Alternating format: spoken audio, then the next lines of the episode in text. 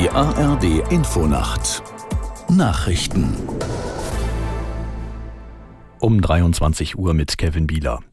In den deutschen Hochwassergebieten bleibt die Lage an vielen Orten kritisch. Die zuständigen Behörden unter anderem in Niedersachsen sorgen sich wegen des Dauerregens, der den Druck auf die durchgeweichten Deiche weiter erhöht. Aus der Nachrichtenredaktion Peter Behrendt. Beispielsweise an der Hunte bei Oldenburg könnte das Wasser weiter steigen. Im Ernstfall müssten dort mehr als 800 Menschen ihre Häuser verlassen.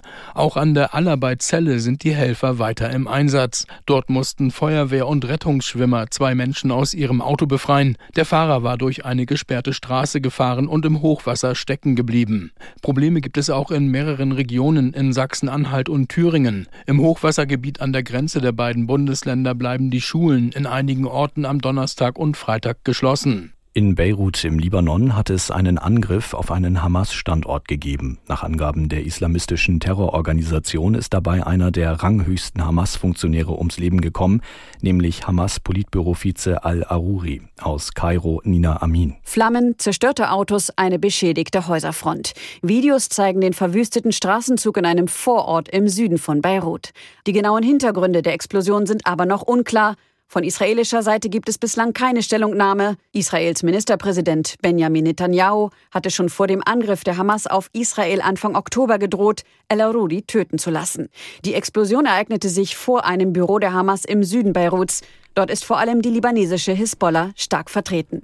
Auf dem Flughafen Tokio Haneda in Japan laufen die Ermittlungen nach dem schweren Flugzeugunglück.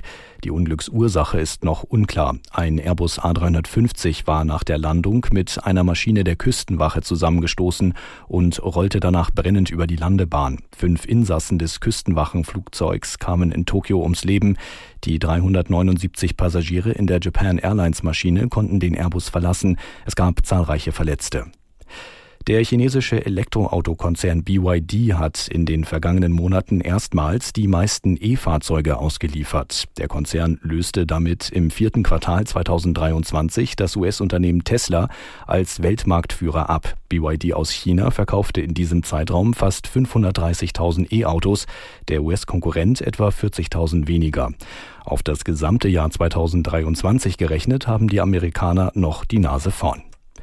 Das waren die Nachrichten. Das Wetter in Deutschland nachts meist stark bewölkt, verbreitet Schauer, später in Teilen Bayerns länger trocken, Tiefstwerte 10 Grad an Rhein und Main bis 4 Grad im Osten. An der Nordsee sind Sturmböen möglich. Morgen oft stark bewölkt, an der Ostsee anhaltender Regen, sonst Schauer 5 bis 13 Grad. Die weiteren Aussichten am Donnerstag zunächst Schauer, im Verlauf nachlassend 4 bis 11 Grad. Es ist gleich 23.03 Uhr.